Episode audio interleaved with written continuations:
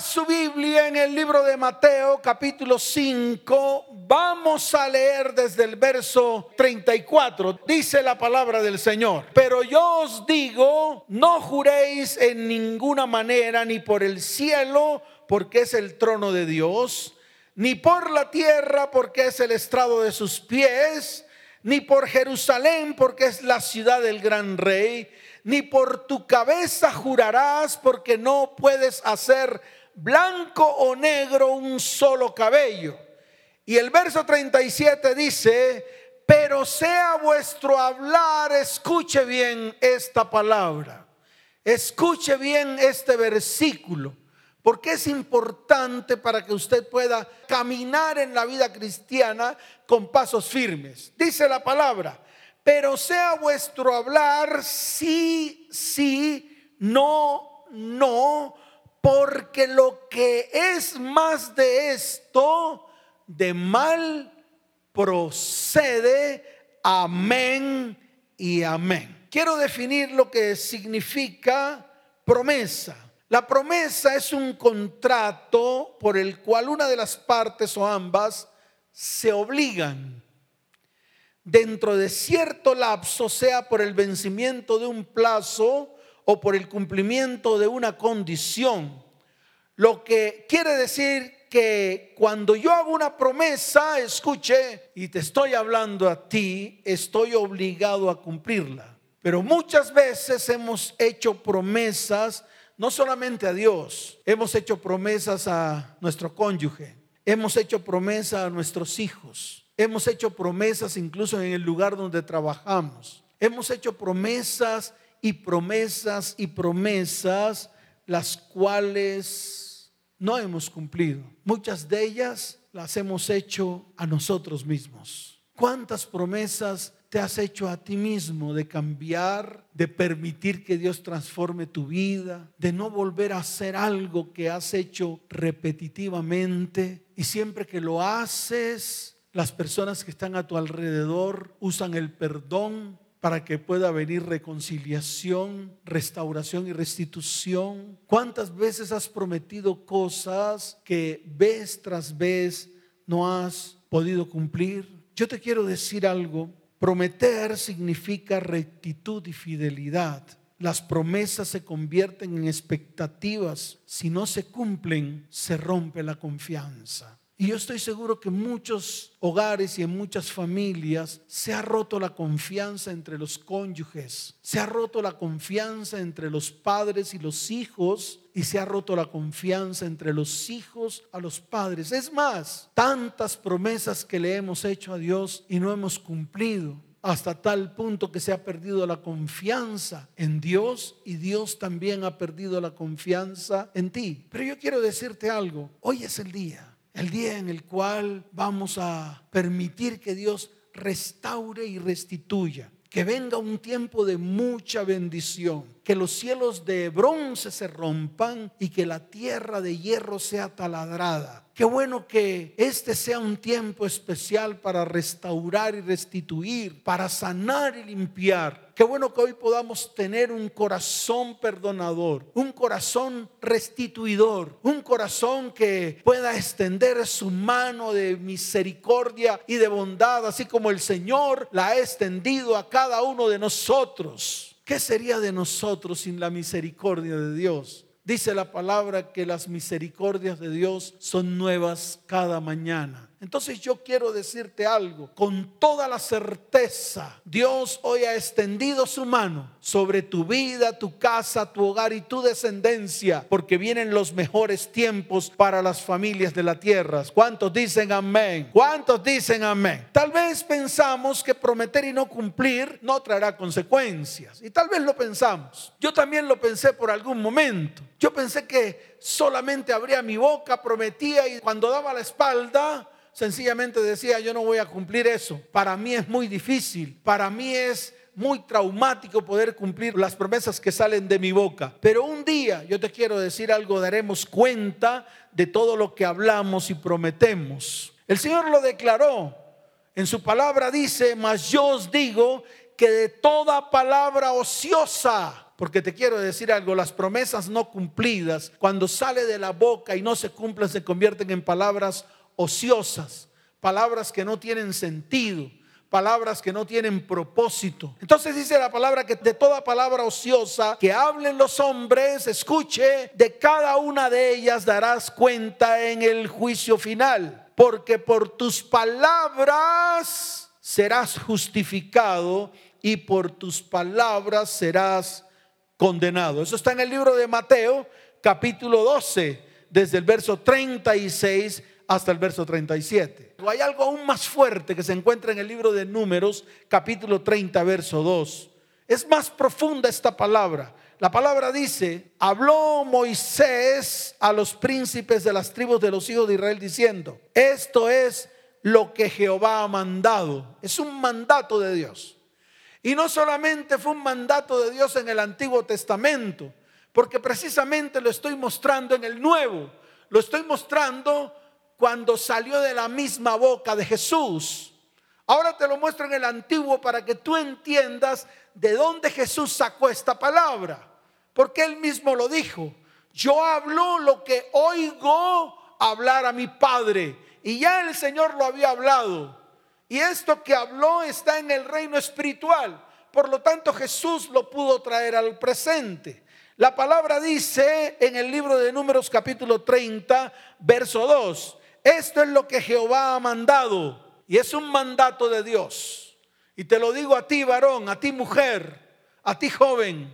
A ti jovencita, jovencito, te lo digo con toda la certeza, cuando alguno hiciere voto a Jehová o hiciere juramento, no solamente a Dios, sino a una persona, ligando su alma con obligación, no quebrantará su palabra. Y escucha esto, hará conforme a todo lo que salió de su boca. Y en Deuteronomio 23, 21 la palabra dice, cuando haces voto a Jehová tu Dios, no tardes en pagarlo, porque ciertamente lo demandará Jehová tu Dios de ti y sería pecado en ti. Mire, yo conozco miles de familias que han venido a consejería, que en algún momento hicieron un pacto económico con Dios, porque le hicieron hacer un pacto económico con Dios. Le hicieron levantar un sobre en blanco, le hicieron hacer un pacto económico de tanto dinero y al final la familia o la persona no pudo cumplirlo la palabra dice que sería pecado en ti. Pero pastor, es que no pude. Es pecado en ti porque hiciste el voto, porque te hicieron hacer el voto, porque te ataron a eso que salió de tu boca. Te ataron a eso que salió de tu boca y hay un argumento contra ti. Por eso qué bueno que hoy rompamos esos pactos, los llevemos a la cruz del Calvario para que se destruyan definitivamente, para que quedes libre, para que no haya en ninguna parte un argumento que se levante ni contra tu vida, ni contra tu hogar, ni contra tu familia, ni contra tu descendencia, y mucho menos contra tu economía. Por eso nosotros aquí nunca hacemos pacto ni mandamos hacer pactos a nadie en su área económica, ni en su área emocional, ni en su área física. ¿Sabe por qué? Porque esto te levantan argumentos y trae destrucción sobre personas, sobre vidas, sobre hogares y afecta descendencias. Por eso qué bueno sería que usted observara estos dos fundamentos. Número uno, cuando tú haces voto, tu alma queda ligada a lo que prometes. Y esto te tiene que quedar claro. Y aquí estoy hablando en todas las áreas, porque muchas veces hemos prometido algo que no podemos cumplir. A veces hemos prometido amor que no hemos cumplido. A veces hemos adquirido compromisos que no hemos cumplido. Y esos compromisos quedan en el aire, quedan en el espíritu. Y tarde o temprano se levantan argumentos y cuando los argumentos se levantan es para acusar y para destruir. Por eso tenemos que parar y tenemos que desligar nuestra alma de todo aquello que hemos prometido y que no hemos cumplido. Lo segundo, si no cumplimos lo que prometemos, se convierte en pecado, se convierte en atadura, se convierte en ligadura, el cual es un elemento espiritual que impide tu avance destruyendo la libertad no solamente de una persona, sino también atas a tus generaciones posteriores. Esto, escuche bien, tiene que ser un fundamento en tu vida espiritual. Tiene que convertirse en fundamentos en tu vida espiritual. Y tienes que afirmarlo en tu vida para que tus pasos sean firmes delante de la presencia del Señor. Ahora, ¿qué tenemos que hacer? Tenemos que escudriñar los pactos, los compromisos y las promesas que has hecho, no solamente a personas, sino también a Dios y que han traído de una u otra manera maldición a tu vida, maldición a tu hogar y maldición a tu familia. Hoy es el día de colocarlas delante del Señor. Mire lo que dice el libro de Eclesiastés capítulo 5, desde el verso 4 hasta el verso 5. La palabra dice lo siguiente, y es una palabra fuerte. ¿Sabes por qué? Porque yo veo cómo Dios cumple lo que promete yo veo cómo Dios cumple lo que habla. Yo veo que nosotros como seres humanos nos gusta hablar por hablar y muchas veces somos ligeros al hablar. Mire lo que dice la palabra. Cuando a Dios haces promesa, no tardes en cumplirla, porque Él no se complace en los insensatos. Cumple lo que prometes porque mejor es que no prometas, sino que prometas y no cumplas. Aquí hay una palabra a la cual yo le puse en la madrugada de hoy una lupa, así de grande. Y es una palabra que está escrita y dice insensatos. Oh, tal vez es una palabra que a ti ni a mí me gustan. A mí un día Dios me llamó insensato. Insensato. Mire, yo estuve escudriñando y me acordé de la palabra que está en el libro de Mateo capítulo 25. Se las voy a narrar para que usted lo vaya entendiendo. Habla acerca de la parábola de las diez vírgenes. Cinco de ellas se convirtieron en mujeres inmaduras e imprudentes. Ahora yo te hablo a ti. ¿Cuántas veces te has convertido en un hombre inmaduro e imprudente cuando el mismo Dios te ha llamado insensato. ¿Por qué no meditas un poco en eso? Cada vez que has incumplido promesas, cada vez que no haces lo que tienes que hacer en el momento que lo tienes que hacer, cada vez que no te afirmas, cada vez que tus pasos son endebles, cada vez que tus rodillas se vuelven endebles y caes, cada vez que ocurre eso, te conviertes en un insensato. Por eso es necesario que en este tiempo te levantes, que en este tiempo te pongas firmes, que en este tiempo hagas lo que Dios te está diciendo que hagas. La insensatez nos convierte en inmaduros e imprudentes. Por eso en la parábola de las diez vírgenes, registrado en Mateo capítulo 25, el mismo Señor explica las insensatas que tomaron sus lámparas pero no llevaron aceite, mientras que las prudentes, además de sus lámparas, llevaron su porción de aceite. El novio tardaba en llegar, eso lo dice la palabra. Y como el novio tardaba en llegar, a todas les dio sueño y se quedaron dormidas. Pero cuando por fin llega el novio, las insensatas les dijeron a las prudentes, denos un poco de aceite porque el que tenemos no nos alcanza. Obviamente que las prudentes le dijeron, ¿saben qué? No les vamos a dar porque tal vez si les damos también nos hará falta a nosotros. Más bien vayan y compren el aceite a donde tienen que comprar. Cuando las Cinco vírgenes fueron a comprar el aceite y regresaron. Ya el Señor había tomado esas otras cinco y se las había llevado rumbo a esa gran cena con el novio. Estas insensatas tocaron la puerta diciendo, Señor, Señor, ábrenos. Y el Señor les dijo, no las conozco. Fíjate hasta dónde nos lleva a nosotros la insensatez. El problema es que muchas veces las parábolas para los cristianos se convierten en fábulas. Yo te quiero decir algo, las parábolas son principios fundamentales del reino de los cielos, que tanto tú como yo tenemos que comenzar a cumplirla. Por eso en el libro de Mateo capítulo 5, verso 37, la palabra dice, pero sea vuestro hablar sí, sí, no, no, porque lo que es más de esto de mal procede. Cuando una persona no cumple las promesas, esta persona lastima, hiere y crea una expectativa falsa. Y cuando tú y yo no cumplimos lo que decimos, nos convertimos en infieles, mentirosos y engañadores. Wow. ¿Hasta dónde llegamos cuando no cumplimos lo que prometemos? ¿Hasta dónde llegamos cuando abrimos nuestra boca para hablar y solo hablar y solo hablar, pero no cumplir? Por eso hoy es el día en el cual Dios quiere traer restauración a vidas, hogares, descendientes, hombres y mujeres que tal vez se sintieron engañados, tal vez se sintieron traicionados, tal vez en su corazón está la semilla del engaño porque en algún momento se les prometió y no les cumplieron.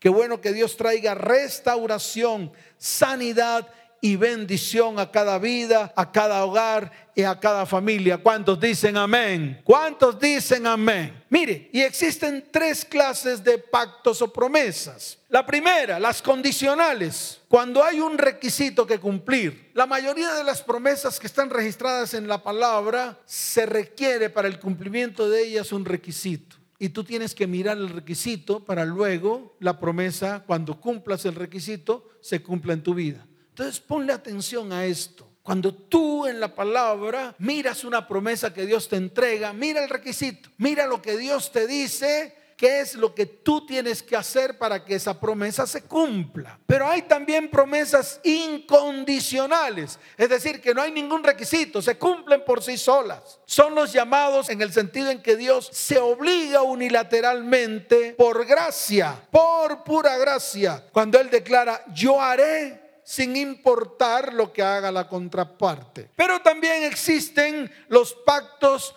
o promesas bíblicas que están registrados desde el comienzo y están en el Espíritu. Por ejemplo, la que Dios le entregó a Adán, el pacto adámico. La que Dios le entregó a Noé, el pacto noénico. La que Dios le entregó a Abraham, el pacto abránico. Son promesas que Dios entregó desde el comienzo y que a través de los años nosotros hemos visto el cumplimiento. ¿Por qué? Porque están en el Espíritu, porque fueron declaradas desde el comienzo. Por ejemplo, el compromiso que Dios le entregó a la humanidad en Génesis. En Génesis capítulo 3, verso 15, cuando Adán y Eva pecaron. Fíjate que él declaró de una manera enfática que de la simiente de mujer nacería uno que le aplastaría la cabeza a Satanás. Y esa palabra que declaró el Señor muchos años atrás como promesa para la humanidad, escuche, promesa para la humanidad hasta hoy se ha cumplido. El problema no es Dios, el problema es nosotros.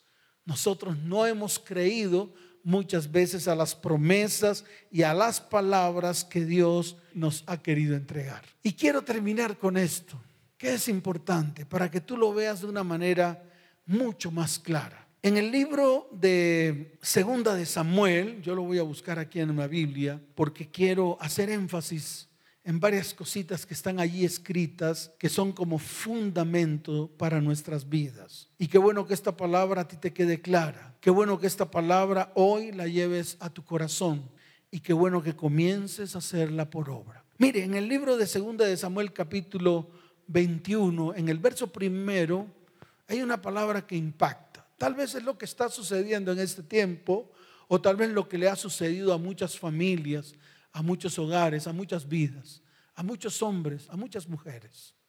Dice la palabra del Señor, hubo hambre en los días de David por tres años consecutivos. En ese tiempo, cuando David estaba reinando, hubo hambre por tres años consecutivos. Y llegó el rey David y no aguantó más. Así como tú. De pronto tú dices, ya no aguanto más esta situación. Ya no aguanto más esta condición en la que vivo.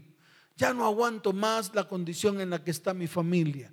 Quiero que Dios haga algo grande, algo urgente, algo rápido. Quiero que Dios haga un de repente en medio de nuestra vida, casa, hogar, familia y descendencia. No sé en qué área quieras tú que Dios haga algo urgente, Pero yo te quiero decir algo. El rey David hizo lo que tenía que hacer. Dice la palabra, y David consultó a Jehová. Oh, qué tremendo esto. ¿Por qué no hacemos lo mismo? Mire, hagamos algo. Ustedes y yo, ¿por qué no consultamos a Dios? ¿Por qué no miramos las causas? Pero para que Dios nos las diga. Porque muchas veces tomamos causas que no son de lo que nos está aconteciendo. ¿Por qué no vamos a Él y le preguntamos, Señor, ¿por qué razón nos está ocurriendo esto en mi hogar? ¿Por qué razón le está ocurriendo esto a mi familia? ¿Por qué razón veo que lo que nos está ocurriendo también le está ocurriendo a mis descendientes? ¿Por qué razón hay ruina, escasez, divorcio, separación? ¿Por qué razón hay maledicencia? ¿Por qué razón los cielos están de bronce y la tierra se ha convertido en tierra de hierro? ¿Por qué razón mi familia no avanza? ¿Por qué razón mis hijos están repitiendo lo mismo que yo hice o que mi cónyuge hizo o que mis padres hicieron? Qué bueno es ir delante del Señor, pero para consultar. Porque muchas veces le consultamos a todo el mundo menos a Él. Muchas veces no vamos a la fuente. Muchas veces no vamos a la base, a donde tenemos que ir. Y hoy te insto a ti, sí, a ti que estás ahí, a que vayas a la fuente. Ve delante del Señor y así como hizo el rey David, consúltale. Dice la palabra y David consultó a Jehová y Jehová le dijo, oh, Jehová le dijo, Diga, Jehová le dijo, diga, el Señor me va a decir, el Señor me va a revelar, el Señor va a ser propicio a mi vida. Declárelo en este tiempo porque son los tiempos en los cuales tenemos que tener la mayor, el mayor grado de intimidad con Dios. Utilice este tiempo para la restauración y sanidad de su vida, su casa, su hogar y su descendencia. No pierda el tiempo métase con Dios. Y déjeme decirle algo, que así como el Señor le respondió al rey David, también te va a responder a ti. Mire lo que dice la palabra. Y Jehová le dijo, es por causa de Saúl y por aquella casa de sangre por cuanto mató a los gabaonitas. Pastor, no entiendo. Uy, pastor, esa palabra está tremenda. No entiendo de quiénes son los gabaonitas. ¿Qué pasó ahí? ¿Qué ocurrió? ¿Por qué? ¿Por qué no nos aclaras esto? Claro que se los voy a aclarar. Mire, en el libro de Josué, capítulo 9, en el verso 15 del libro de Josué, capítulo 9, recuerde que Josué estaba conquistando la tierra prometida por orden de Dios y estaba librando grandes batallas. Los gabaonitas eran uno de los que habitaban en ese lugar, pero los gabaonitas le mintieron a los hijos de Israel especialmente a Josué y a todos los príncipes. Les, mintieron. Dijeron que, que habían venido de lejos, que habían oído escuchar todo lo que el Señor había hecho en medio de Egipto, en medio del desierto, y que tenían temor de Dios, por eso se le acercaron a ellos. Y sabe lo que dice la palabra en el verso 15 del capítulo 9 de Josué. Dice lo siguiente, y Josué hizo, número uno, paz con ellos. Y celebró con ellos alianza que celebró con ellos alianza, concediéndoles la vida. Y mire lo que dice, y también lo juraron los príncipes de la congregación. Hicieron estas tres cosas. Y ese pacto y ese compromiso, escuche, porque esto le tiene que quedar claro, era un compromiso eterno hasta los días del rey David. Pero llegó Saúl y comenzó a matar a los gabonitas. No preservó el pacto violó el compromiso, violó la promesa que había hecho Josué con los gabaonitas, porque lo primero que hizo fue traer violencia, o sea que rompió el compromiso de paz. Lo segundo que hizo fue romper la alianza, porque empezó a matarlos. Y lo tercero que hizo fue romper el juramento que había hecho el mismo pueblo de Israel 400 años antes. Sí, 400 años antes porque de pronto tú me dirás, soy pastor, pero es que yo hice promesas hace como 20 años. Por lo menos yo hice promesas hace 30 y pico de años cuando me casé con mi amada esposa. Hice promesas de fidelidad. Hice compromisos de cuidar la casa, de cuidar el hogar, de cuidar a los hijos. Hice una cantidad de promesas de hacerla feliz toda la vida. Hice una cantidad de promesas de serle fiel. Hice una cantidad de promesas. Y déjeme decirle algo. que todas las incumplí, todas las invalidé. Y te estoy hablando de hace más de treinta y pico de años atrás. Aquí fueron 400 años.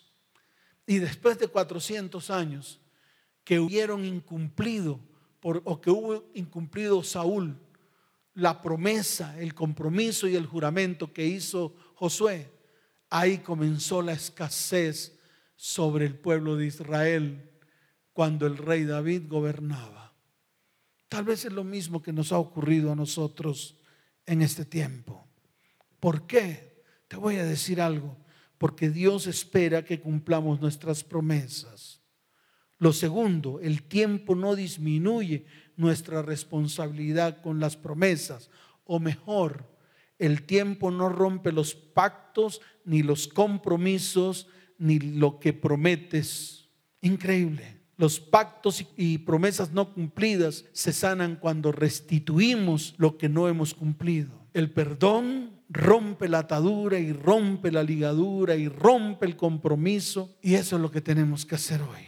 Cuando yo me voy a segunda de Samuel capítulo 21 me doy cuenta que la única manera de restituir y restaurar y la única manera que se acabó la escasez en el pueblo de Israel fue cuando el rey David le entregó siete hijos a los gabonitas para que los mataran. Prácticamente que tuvo que haber derramamiento de sangre para que hubiera sanidad. Yo te quiero decir algo, ya hubo uno que en la cruz del Calvario derramó hasta la última gota de su sangre. Y ese uno se llama Jesucristo. Y a través de ese derramamiento de sangre va a venir sanidad, salvación, restauración y restitución sobre tu vida, sobre tu casa, sobre tu hogar y sobre tu descendencia. Debemos entender que Dios sigue siendo misericordioso y que hoy tenemos que apelar a su gracia y misericordia. Vamos a despojarnos de toda soberbia y altivez y vamos a reconocer que hemos fallado vamos a reconocer que hemos hecho muchas promesas y que esas promesas de una manera u otra no hemos podido cumplirla. Vamos a arrepentirnos y ponernos a cuentas delante de la presencia del Señor. Así como está escrito en el libro de Isaías capítulo primero. Yo quiero que usted abra su Biblia ya. En el libro de Isaías capítulo primero, desde el verso 16 en adelante.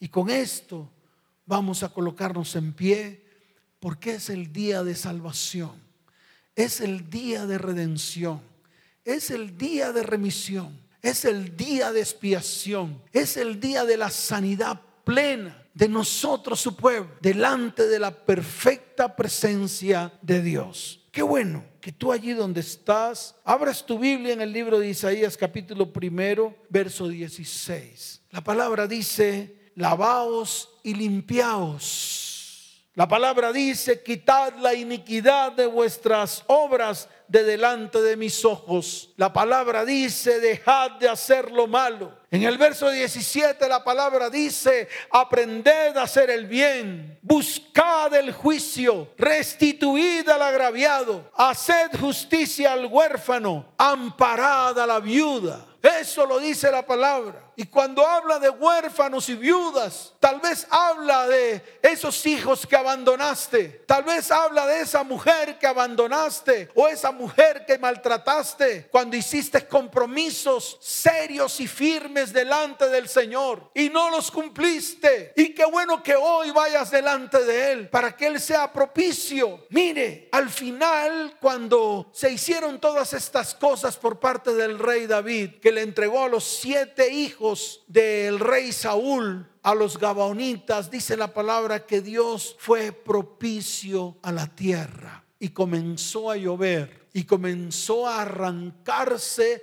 la sequía, comenzó a arrancarse la ruina, la escasez, comenzó a arrancarse todo aquello que estaba trayendo oprobio a las familias de la tierra en ese tiempo. Hoy Dios va a hacer lo mismo, pero tenemos que estar delante de su perfecta presencia. Vamos a inclinar nuestro rostro, vamos a darle gloria y honra al Señor. Vamos a decirle, Señor, aquí estamos delante de ti. Quiero que tú tomes la mano derecha de todos los que están a tu alrededor, de tus hijos, de tu cónyuge, Qué bueno que los cónyuges hoy se abracen. Qué bueno que los hijos estén al lado. Y qué bueno que nosotros reconozcamos que de verdad hemos incumplido las promesas delante de Dios. Lo que hemos dicho o lo que un día prometimos no lo cumplimos. Qué bueno que hoy delante del Señor vayamos a la cruz del Calvario y que lavemos nuestras vidas, que limpiemos nuestras vidas, que arranquemos toda iniquidad de nuestras manos. Qué bueno que tú le digas a tu cónyuge y a tus hijos que te perdonen,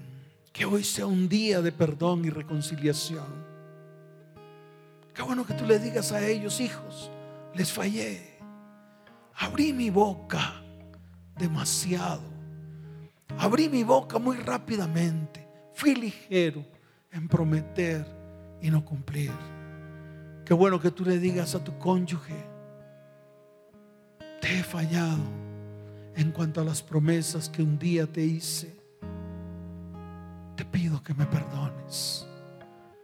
Y los hijos y el cónyuge hoy levanten su voz diciendo, te perdonamos. Dejamos atrás todo ese pasado cargado de iniquidad, de pecado, de mentiras, de deshonra, de falsas promesas, que tal vez dejaron huellas de dolor en medio del hogar. Un manto espiritual de oscuridad. Un manto lleno de iniquidad. Qué bueno que vayamos delante del Señor, así como lo dice la palabra. Venid luego, dice Jehová, y estemos a cuenta. Porque si vuestros pecados fueren como la grana, como la nieve, nieve serán emblanquecidos.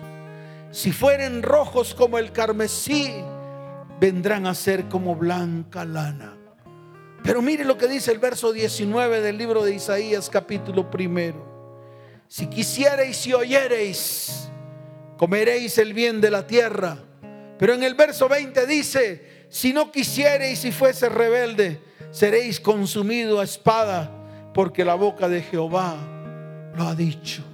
Entonces es una decisión que tú vas a tomar delante de la presencia del Señor. Levantemos nuestras manos al cielo y estemos de cuentas delante del Señor. Digámosle, Señor, hoy anhelamos con todo el corazón que tu sangre preciosa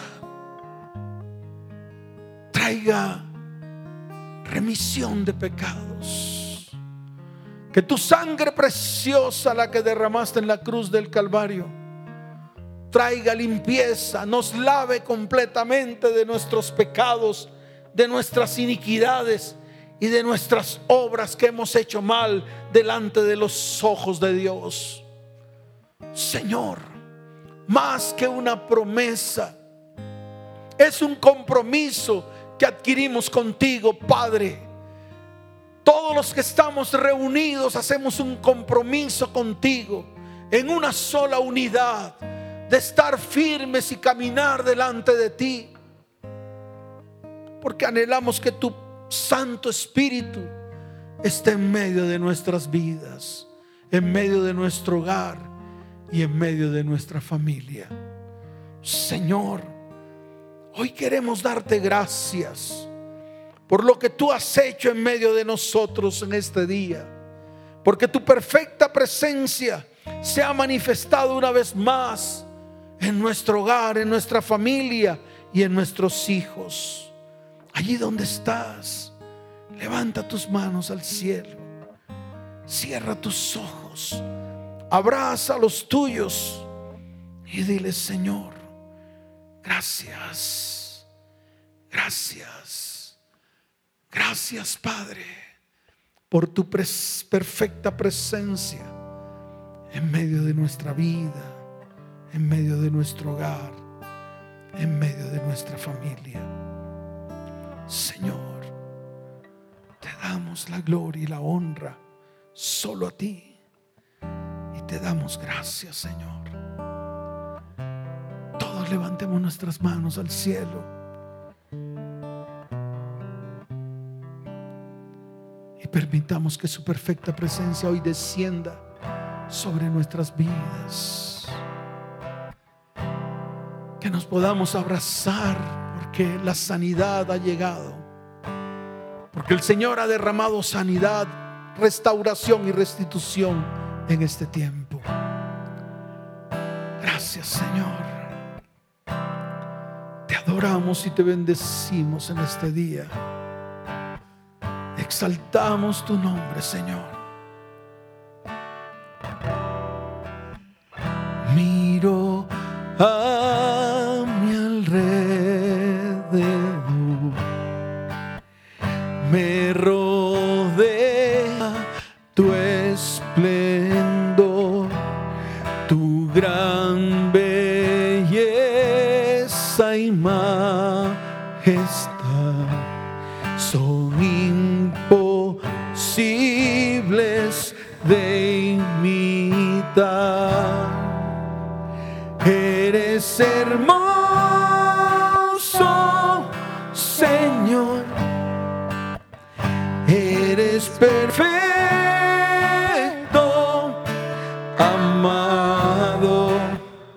Eres hermoso, Señor. Eres perfecto, amado. Levanten sus manos al cielo hoy. Oh, es la presencia del Espíritu Santo en medio de nuestras vidas. Levanta tu voz a esta hora y digámosle al Señor, me inundas con tu grande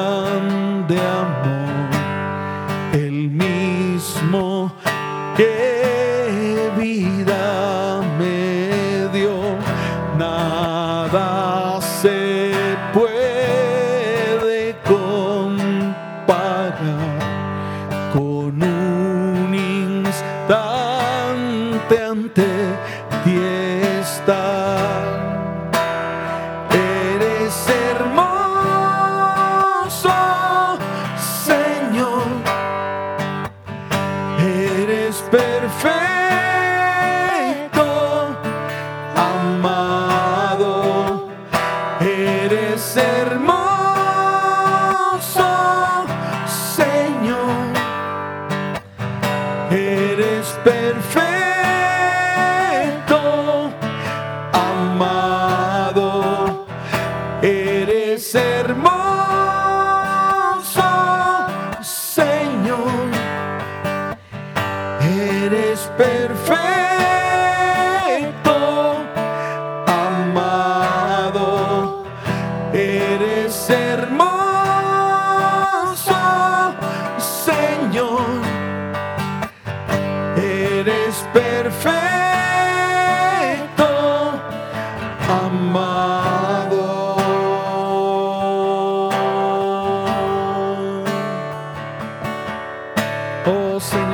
gracias por este tiempo. Bendecimos tu santo nombre, Señor. Exaltamos tu santo nombre, Señor. Y vamos a levantar nuestra voz, todas las familias de la tierra, todas las familias de la tierra. Vamos a declarar que Él es verdadero, Él es eterno. Declárelo con su voz y dígalo. Eres verdadero, mi Dios siempre eterno,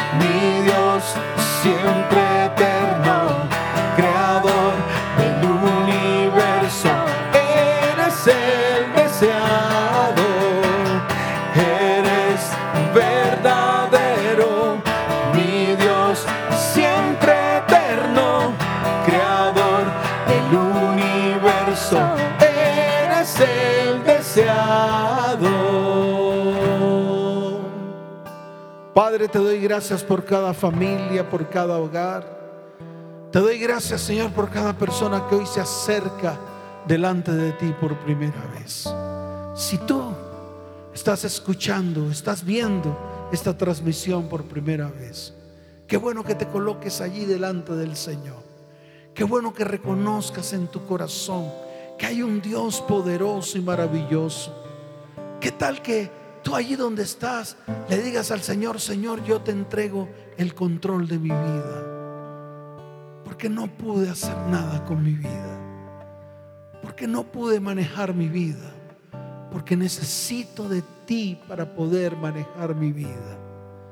Levanta tu mano derecha y dile, Padre, te doy gracias. Hoy te recibo dentro de mí como mi único y suficiente Salvador. Escribe mi nombre en el libro de la vida y no lo borres jamás. Amén y amén. Padre, yo te pido que tú coloques tu nombre en medio de todas las familias de la tierra. Yo te pido que tú, Señor, coloques tu nombre sobre cada varón, sobre cada mujer, sobre cada joven, sobre cada jovencita, sobre cada niño. Yo te pido, Señor, que tú traigas bendición porque está escrito, pondremos el nombre del Señor sobre los nuestros y Dios traerá bendición abundante y sobreabundante. Señor, te doy gracias en el nombre de Jesús. Amén y amén. Nos vemos en la próxima. Que Dios les bendiga.